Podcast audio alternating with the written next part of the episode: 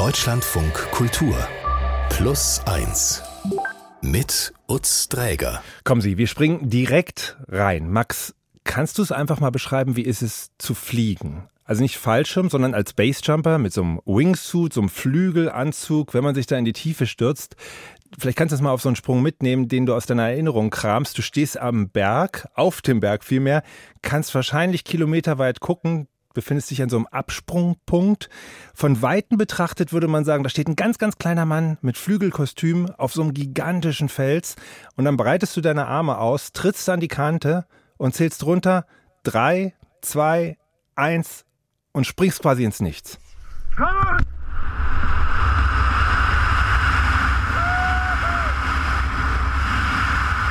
Und du donnerst da ins Tal mit einem Affenzahn, der Wind pfeift. Kannst du mal weitermachen? Wie fühlt sich das an?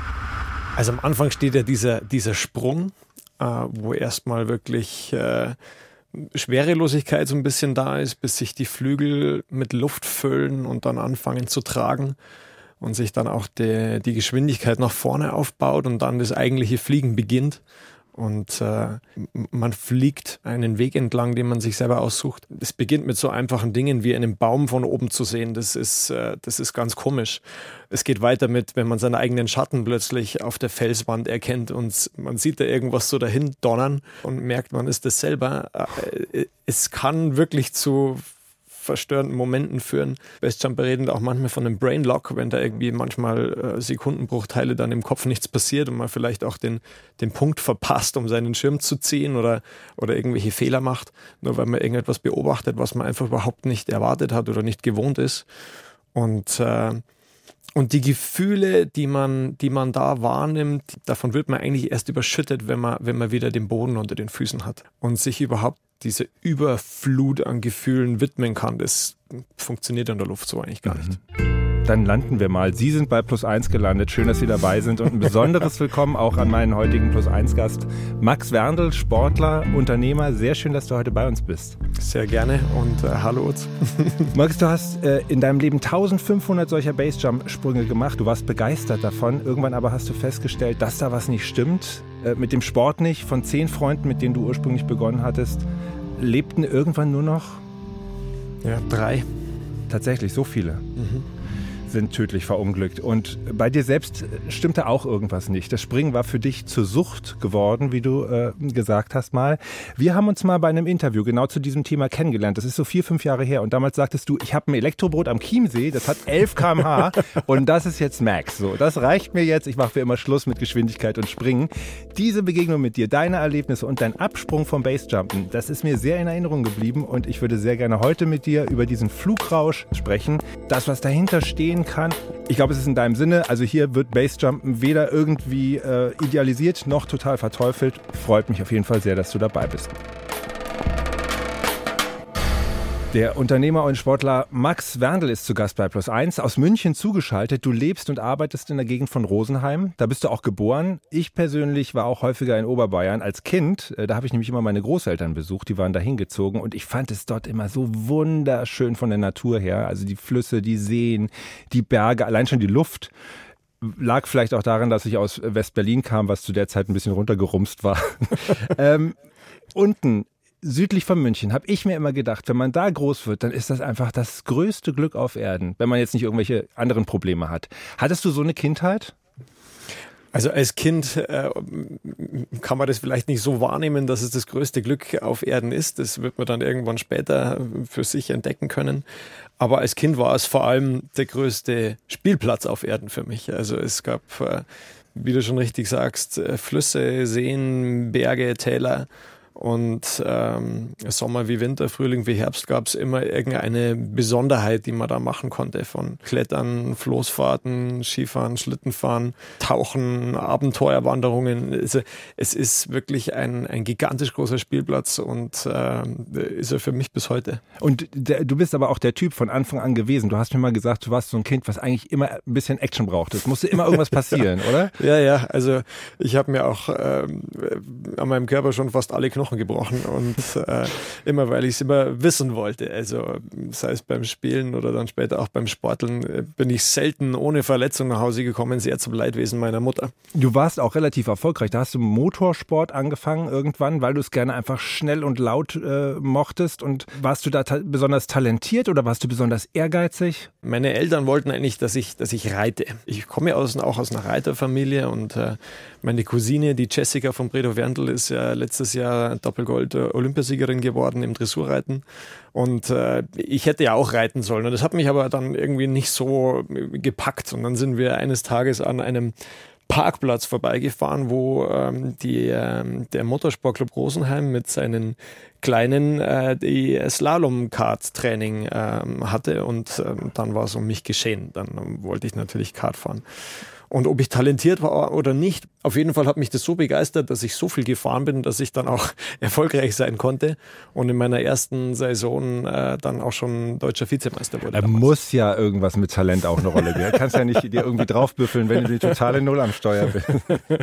aber irgendwann hast du es mit dem Rennsport gelassen und dann ging es aber in die Luft. Also du hast angefangen, Fallschirmsprünge zu machen, und zwar gar nicht wenige. Ja, also damals war das für mich wirklich auch ein klassischer Ersatz. Meine, meine Motorsportkarriere war ziemlich abrupt zu Ende, 2009. Ähm, und äh, das war vor allem deshalb, weil die ganzen Sponsoren wegen der Fußball-WM umgezogen sind in den, in den Fußball. Und dann hab, war für mich einfach so, ja, was mache ich denn jetzt? Also ich komme aus dem Motorsport und äh, habe gerade noch die 24 Stunden Nürburgring auf der Nordschleife in der GT4 gewonnen und habe jetzt kein Cockpit mehr. Ich brauche jetzt wieder irgendwas mit Speed und ähm, Golf und Tennis war irgendwie dann nicht für mich und dann äh, habe ich irgendwann die Werbung damals auf StudiVZ, das weiß ich noch, gesehen, Fallschirmspringen. Dann kam noch der Film dazu mit Keanu Reeves, äh, die gefährliche Brandung, äh, die springen da ja auch ganz äh, wild aus dem Flugzeug. Naja, es kam, wie es kommen sollte. Ich bin da hingefahren, habe meinen Tandemsprung gemacht und noch ehe ich den Boden berührt habe, war mir klar, das ist es. Weil es sich so gepackt hatte. Ja hast du ungefähr 800 Mal gemacht. 8 bis 900 Fallschirmsprünge und insgesamt 1500 Sprünge, ja. Was hat dich so gepackt? Naja, also jedem, der das noch nicht gemacht hat, kann ich das nur wärmstens ans Herz legen, mal so einen Fallschirmsprung zu machen. Das ist auch nicht gefährlich. Das hat auch aus meiner Sicht nicht, nichts mit Extremsport zu tun. Das, ähm, aber in, in 4000 Metern so eine Flugzeugtür aufzumachen und darunter zu gucken, das ist wirklich, äh, das, das, das kann den einen oder anderen schon aus der Bahn werfen. Ja, also ehrlich gesagt, mich wirft die, die Wendeltreppe bei Deutschland von Kultur äh, aus der Bahn. Da laufe ich halt eben nicht an der Relingseite. Ja, ja, aber ich, aber pass auf, ähm, wenn du, wenn du aus der Flugzeugtür guckst, ist das was anderes, wie wenn du von einer Leiter runter guckst oder von einer Treppe. Weil du siehst den Boden nicht. Du siehst eigentlich nur äh, weiten Himmel und Wolken unter dir. Und ähm, das, das rafft das Auge oder das Hirn nicht. Und mhm. deswegen ist es ein, ein verrücktes, aber besonderes, aber in dem Fall nicht für jeden beängstigendes Gefühl.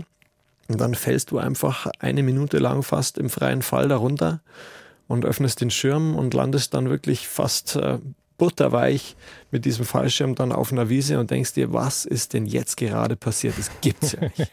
und irgendwann ging es aber bei dir Richtung Basejumpen, ganz klar als Entwicklung, also Springen von Gebäuden, von Brücken, Antennenmasten oder eben natürlichen Erhebungen, eben Bergen. Äh, warum Basejumpen eher dann als Fallschirmspringen? Ist das einfach noch, ich stelle mir es noch näher dran vor? Es hat verschiedene Gründe gehabt, vor allem aber den Grund, dass ich nie auf der Stelle stehen bleiben konnte. Also ich bin einfach so geprägt und auch über den Sport so, so trainiert, dass immer Fortschritt geben muss. Es muss immer irgendwie weitergehen. Und äh, wenn man dann einfach mal ein paar zig oder vielleicht auch hundert Mal aus dem Flugzeug gesprungen ist, dann fragt man sich natürlich, okay, wie, wie geht es denn jetzt weiter? Und es mag für viele jetzt befremdlich klingen, aber es, es kann auch langweilig werden, aus dem Flugzeug zu springen. Und ähm, naja, dann kam eins zum anderen. Ich habe dann auch Formationsfliegen gemacht. Ich bin immer noch Rekordhalter in der größten Wingsuit-Formation der Welt. Das haben wir damals in ähm, Los Angeles, in Paris aufgestellt mit 100 Wingsuits in der Formation.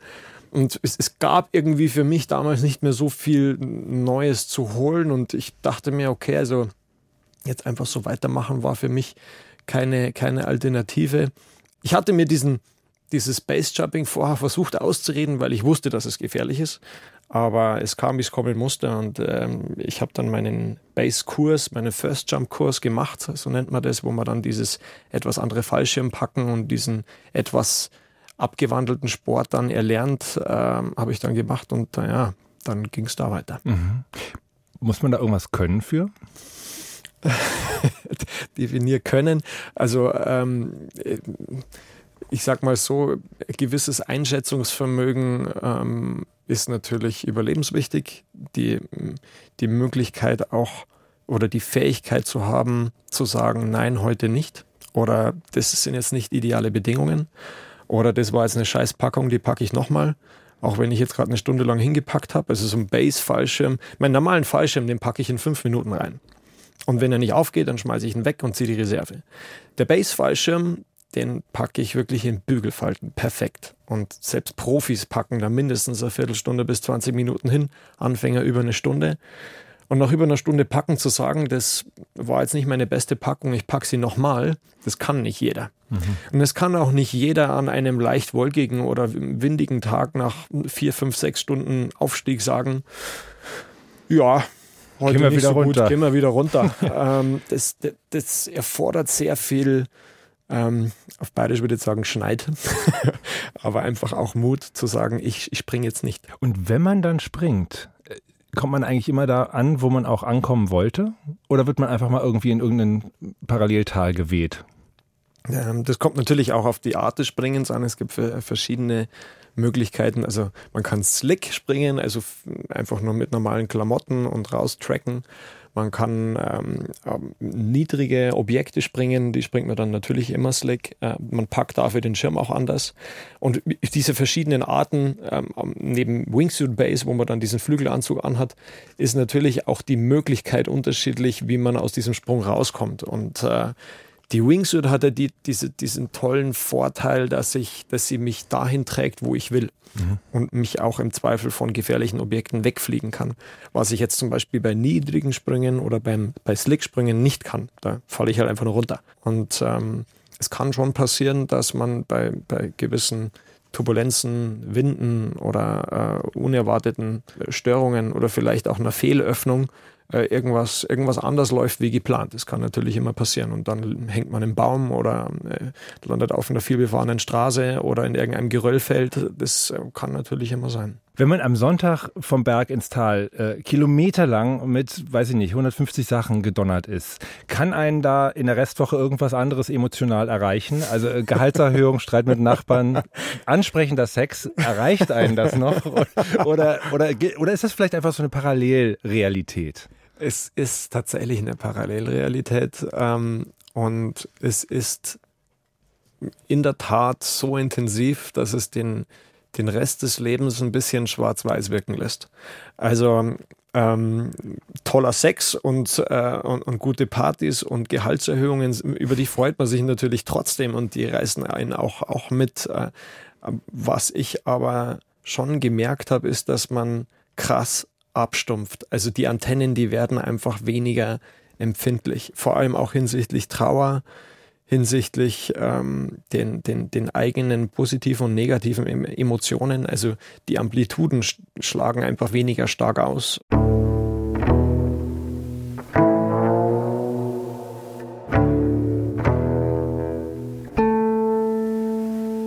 Max, ich habe mir im Vorfeld der Sendung einige Sprünge angesehen, also so allgemein. Und dann habe ich nochmal welche von dir gesehen. Und da gibt es Absprünge. Du lässt es wirklich ganz schön krachen. Du fliegst ja zum Beispiel durch einen Wasserfall an so einer Felswand vorbei. Also der sozusagen hunderte Meter über dem Grund, Wasserfall, du fliegst durch. Oder du fliegst wie so, wie so ein Star Wars Jet durch so ganz enge Täler ich hatte den Eindruck, 10, 15 Meter links, rechts, unten, mehr nicht. Da muss ja nur irgendwie mal ein Uhu vorbeikommen oder also geht's da um viel Adrenalin oder geht es da darum, dass man sich auch ein Stück weit beweist, dass man so hochkomplexe und wirklich wahnsinnig belastende, anspruchsvolle, tolle Situationen am Ende gut geplant und strukturiert gemeistert hat? Ja, es ist schon sehr viel äh, sich beweisen wollen, aber es ist auch sehr viel ähm, von diesem Gefühl, von äh, das, das man sucht bei diesem Sport dabei. Und ähm, ich würde lügen, wenn ich nicht sehr viele dieser, dieser Sprünge auch deshalb gefilmt habe, um sie dann anschließend auch anderen zu zeigen. Also es hat auch mit, mit sich profilieren und äh, Geltungsbedürfnis natürlich auch zu tun bei, bei diesem Sport. Aber ja, trotzdem ist es so, dass man, dass man sich ähm, einfach außergewöhnlichen Situationen dort aussetzt, aussetzt und auch äh, Gefahren eingeht. Also du hast von diesem Wasserfall gesprochen, durch den ich geflogen bin. Ich weiß, dass aus diesem Wasserfall auch gerne mal Steine rausfallen. Das ist ähm, bekannt und es ist natürlich nicht gut, wenn man diese, so einen Stein dann mit Gott. zwischen 150 und 200 km/h trifft. Aber ähm, in jedem Fall ist es so, dass äh, als ich da oben stand und abgesprungen bin, dass ich durch diesen Wasserfall fliegen wollte. Also man geht bewusst gewisse Gefahren ein und, äh, und, und will halt einfach dieses Gefühl wieder fühlen. Wenn du da morgens deinen Schirm vor so einem Sprung gepackt hast, wo du schon wusstest, wohin du eigentlich willst, weil das ist ja kein Zufall, wohin man da fliegt, hast du dich dann nochmal intensiv von deiner Freundin verabschiedet, von der Familie? Hast du nochmal dich in deinem Wohnzimmer umgeguckt und deinen Lieblingssessel mal lange angeschaut, weil du dachtest, vielleicht das ist das letzte Mal, dass du den siehst? Überhaupt nicht. Also damals, als ich das gemacht habe, war das für mich wie, wie wenn jemand anderes zum Radlfahren geht ähm, oder, oder zum Schwimmen. Also man hat es ja auch schon so oft gemacht und sich so langsam rangetastet, dass man ja auch sich total sicher war, dass es ein total safer Sport ist. Und ich bin da nicht hingegangen, um zu sterben. Das bin ich absolut nicht. Aber ich, äh, ich habe natürlich gewusst, dass es gefährlich ist und äh, war aber damals absolut sicher, dass ich alles getan habe, um sämtliche Gefahren auszuschließen. Mhm. Und wenn man dann so den Berg wieder runtergeht, wie du es vorhin geschildert hast, weil du gesagt hast, festgestellt hast dann in den Situationen, die Bedingungen sind nicht ideal. Ähm, ich bin, ja, was ist man da eigentlich? Ist man da vorsichtig? Ist man ängstlich? Ist das eine Niederlage, den Berg wieder runterzugehen? Ja, irgendwo schon. Also es tut weh. Ähm, und man denkt ja Tag und Nacht an nichts anderes als ans Fliegen. Und wenn man da dann wieder runtergeht, dann hat das schon sehr viel mit Frust zu tun, aber auch sehr viel mit äh, ja, mit, mit Mut. Und da gibt's dann immer so Floskeln, die man sich als Bestjumper dann sagt und sagt, ja, lieber, lieber einmal äh, zu, zu wenig gesprungen als einmal zu viel. Mhm. Und ähm, ähm, lieber, lieber, wie sagt man, unten sein und oben sein wollen, als oben sein und unten sein wollen. Also da gibt's einfach so verschiedene, so verschiedene Sprüche, die, die das belegen, dass es natürlich klug ist, wenn es nicht ideal ist, runterzugehen. Und eine der, der wertvollsten, auch heute für mich noch wertvollsten Lehren aus diesem Sport ist, make a decision and go with it. Also da oben zu entscheiden, es passt nicht, ich gehe wieder runter. Es kann natürlich nach zehn Minuten Weg bergab, einer sechs Stunden Tour, die Wolken wieder aufhellen und der Wind noch abflauen. Man geht trotzdem runter. Also wenn einmal eine Entscheidung gefällt ist, dann bleibt man dabei. Und das hilft im Flug bei 200 kmh genauso wie am Schreibtisch, wie beim Berg wieder runtergehen. Also eine Entscheidung zu fällen, äh, und dann dabei zu bleiben, das war für mich eine, eine sehr wertvolle Lehre aus mhm. diesem Sport.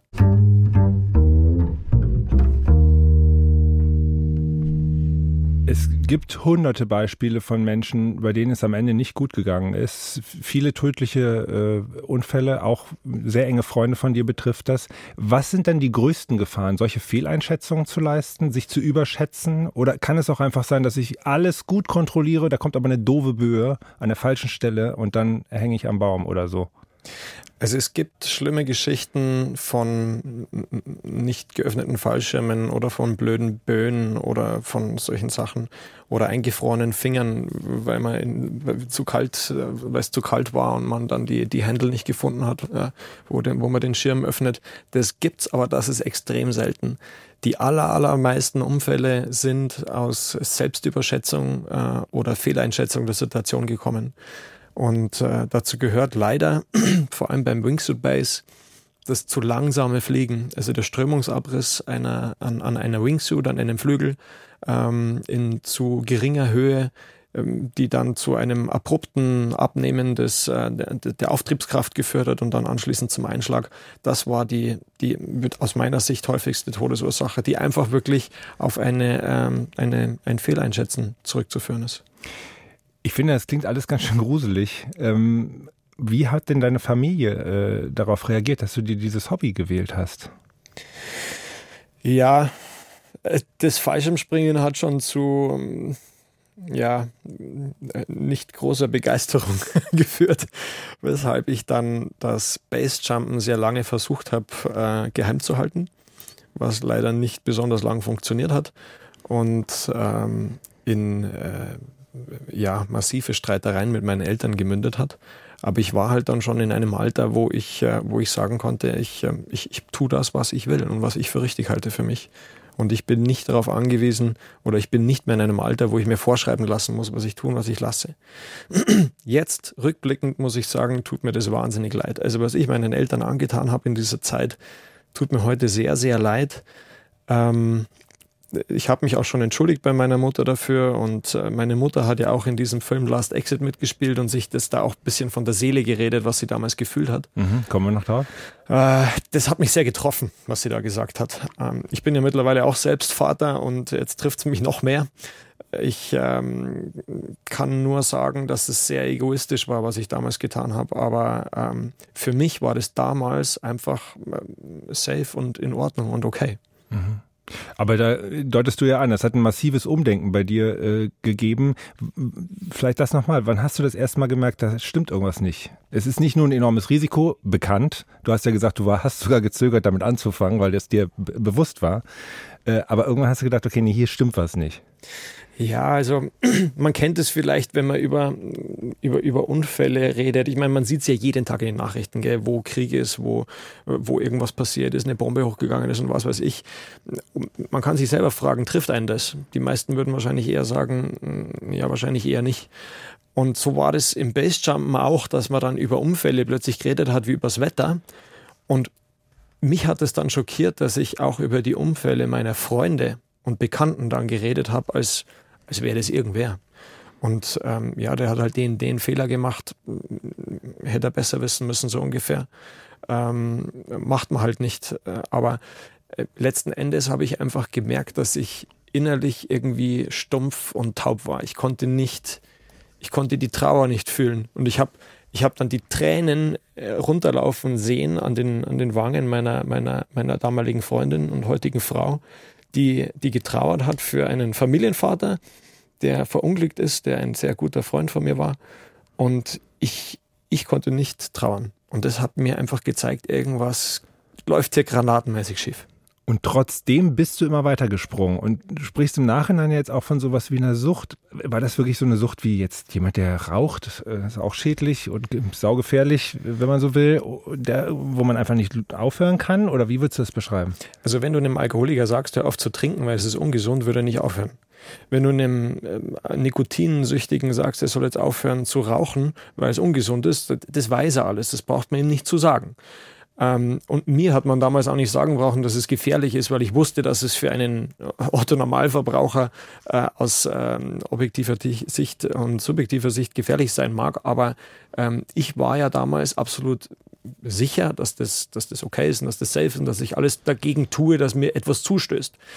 Aber ähm, trotzdem habe ich gemerkt, dass es mir, dass mir der Gedanke sehr schwer fiel, ähm, über ein Leben nachzudenken ohne Springen.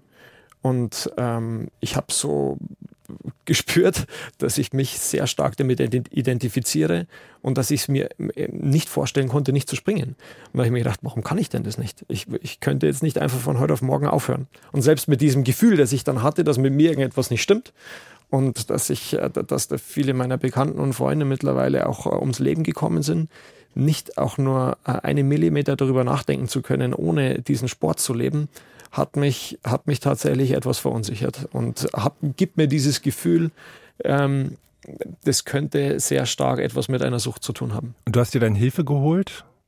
Genau. Von einem Coach und der hat dir relativ schnell gesagt, du musst was tun. Ähm, richtig. Hier wäre es vielleicht noch wichtig zu ergänzen, dass ich den Coach nicht aufgesucht habe, weil ich Basejumpe, sondern ich habe den Coach aufgesucht, weil ich einfach unzufrieden war ich hatte immer eine, eine latente, schwierige Unzufriedenheit mit mir, mit meinem Leben, mit meinem Aussehen, mit, mit, mit allem.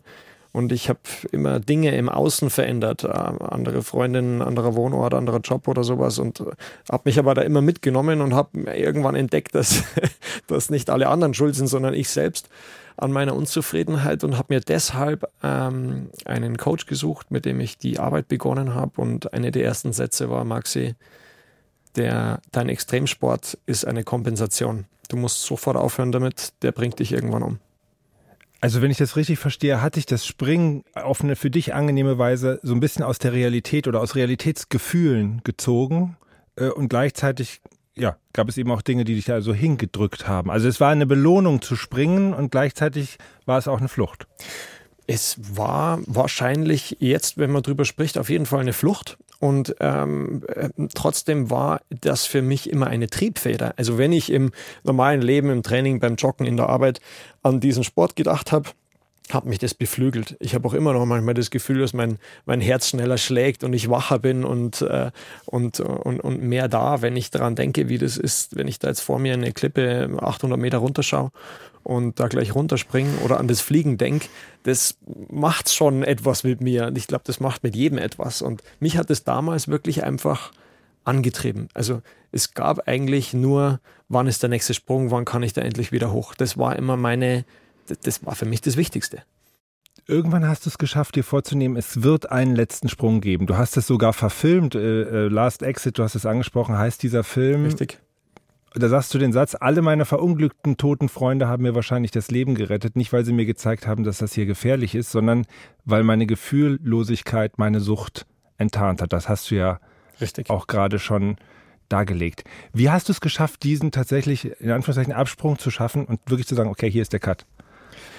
Es war vor allem in der Arbeit mit meinem Coach. Ich muss auch ganz ehrlich sagen, alleine hätte ich es nicht geschafft. Ähm, in dieser Arbeit mit meinem Coach, der einfach angefangen hat, an mir eine Zwiebelschale nach der anderen abzuziehen und zu sagen, okay, jetzt schauen wir mal, wer du wirklich bist. Und ich habe immer von mir gedacht, ich bin der Unternehmer, der Bestjumper und Extremsportler. Und äh, ich habe mich ja für einen wahnsinnig tollen Hecht gehalten, einfach aufgrund der Sachen, die, die ich gemacht und erreicht habe. Und dann haben wir einfach mal angefangen, diese ganzen Zwiebelschalen abzuziehen, was ich alles nicht bin. Dass ich nicht meine Uhr bin, dass ich nicht meine Kleidung bin, ich bin nicht mein Name, ich bin nicht mein Job, ich bin nicht mein Auto, nicht mein Haus. Und so ging das los. Und so sind wir irgendwann bei einem Kern angekommen, von dem ich überzeugt war, hey, ich bin ich bin auch ohne all dem Leistungen und all den Erreichten ein, ein, ein liebenswerter Mensch. Und äh, was ich jetzt in wenigen Minuten und Sekunden gesagt habe, war eine sehr lange, harte Arbeit. Und sich selbst zu mögen, sich selbst zu lieben, wie man ist, auch ohne Leistung und ohne Erfolg, ist nicht einfach. Aber war ein, ein wichtiger Schritt für mich zu sagen, hey, ich, ähm, ich brauche das nicht mehr ich brauche das Springen nicht mehr, um ähm, glücklich zu sein. Und das war eine wichtige Erkenntnis für mich, dass ich dann auch sagen kann, wieso gehe ich dann dieses Risiko noch ein?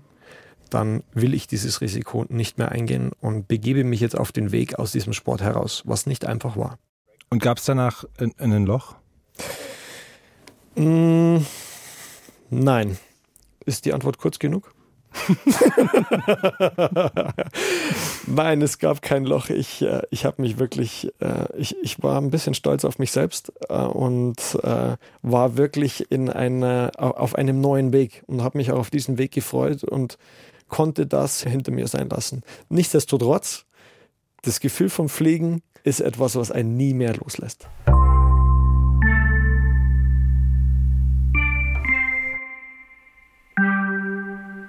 Immer wieder stoßen wir im Leben auf Fragen, die uns beschäftigen. Es können ganz kleine Fragen sein, die warum auch immer an uns hängen bleiben und wir hier versuchen Woche für Woche Antworten auf sie zu finden.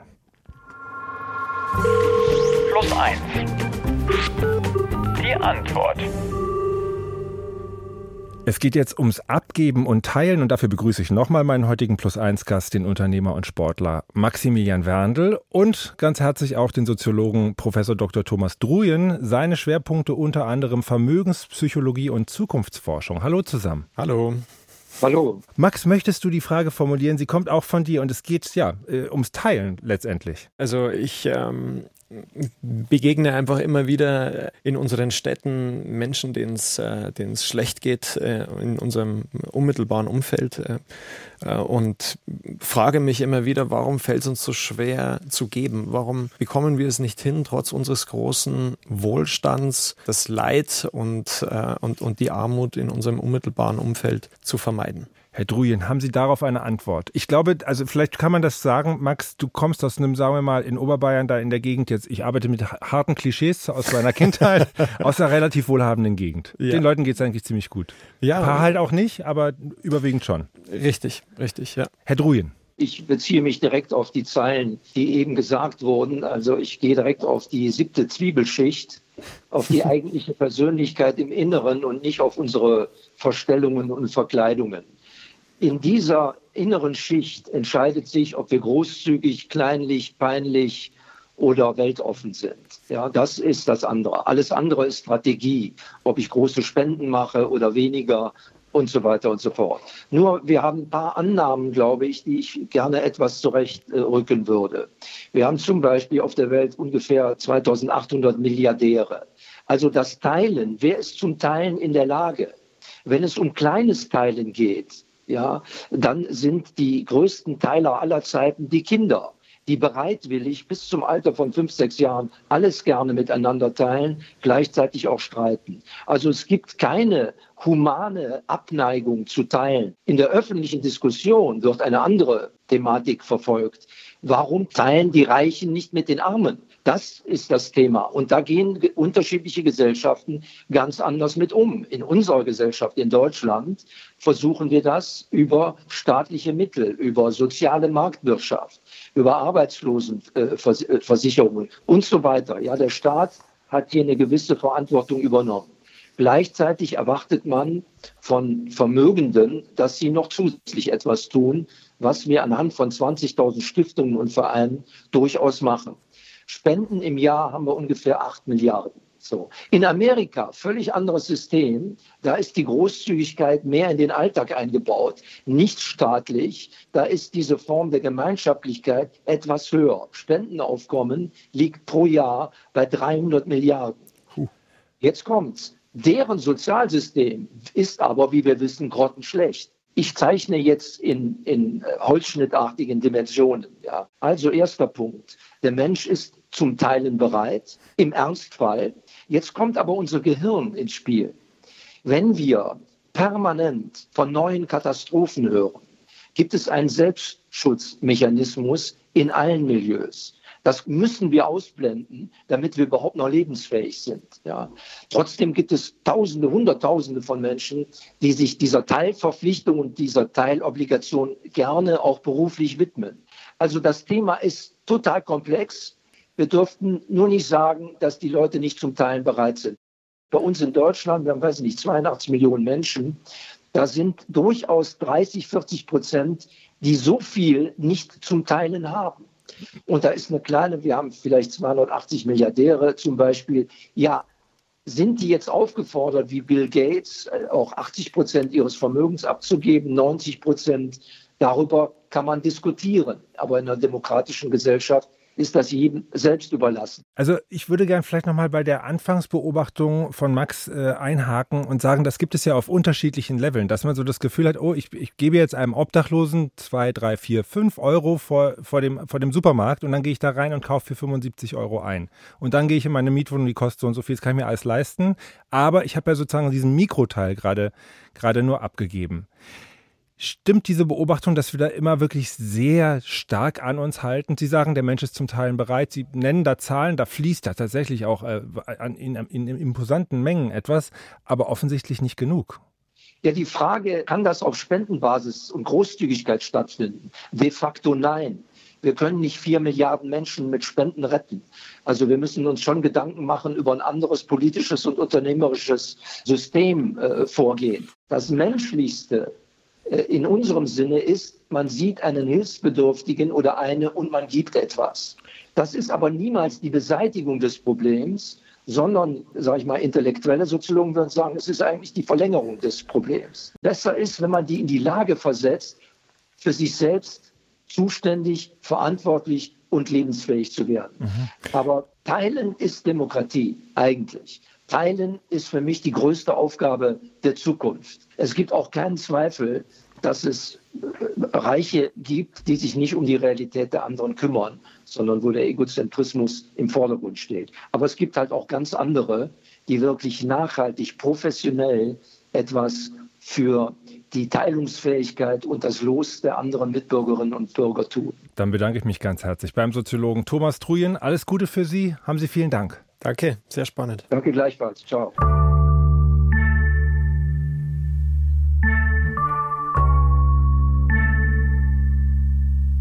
Was bringt Ihnen Glück? Max, hast du einen Glücksbringer? Nein. In unserer aktuellen Serie bei Plus Eins, da erzählen Menschen von ihren Glücksbringern, von der Kraft, die in den kleinen Dingen stecken kann, an die sie glauben. Und jetzt an dieser Stelle ist Jakob dran. Er ist zehn Jahre alt und sein Glücksbringer hatte ursprünglich erst einmal eine ganz andere Aufgabe.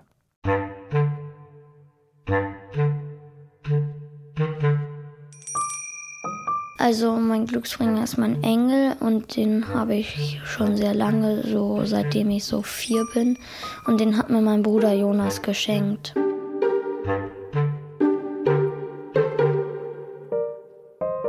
Der hat so ein paar Haare auf dem Kopf und der ist so aus Holz. Und dann hat er eben noch einen runden Kopf und der lächelt eben. Und er hält in der Hand so ein Schild das ist jetzt schon ausgeblichen und da drauf stand, ich beschütze dich. Ja, und er hatte auch mal so Flügel und die sind abgebrochen, die Flügel, aber er bringt mir jetzt trotzdem noch Glück. Ich hatte immer nachts Angst und dann habe ich den immer mit zur Toilette und so genommen und auch wenn wir irgendwie in Urlaub oder so gefahren sind, habe ich den auch immer mitgenommen. Den packe ich immer ein. Immer wenn ich was rauslege, wenn wir in Urlaub fahren, kommt das als erstes dahin, damit ich den nicht vergesse. Ich bin froh, dass ich ihn habe. Er nimmt mir eben Angst weg. Ich stelle den immer auf meinen Nachttisch.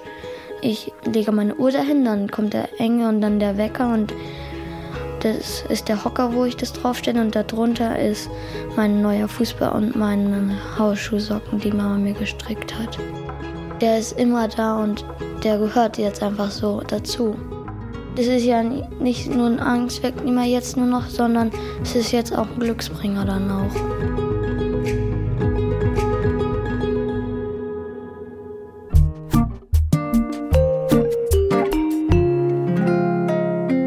Max, wir haben ganz viel über Space Jumpen gesprochen vielen Dank, dass du da auch so offen äh, drüber gesprochen hast, wie dich das äh, emotional bewegt hat und was da bei dir eine Rolle gespielt hat. Die alles entscheidende Frage für mich, du hast einen kleinen Sohn. Was machst du denn, wenn dein Sohn irgendwann ein paar Jahren vor dir steht und sagt, Papa, ich möchte gern mit so einem Wingsuit vom nächsten Berg springen? Oh Gott, das ist die schwierigste Frage, die du mir stellen kannst.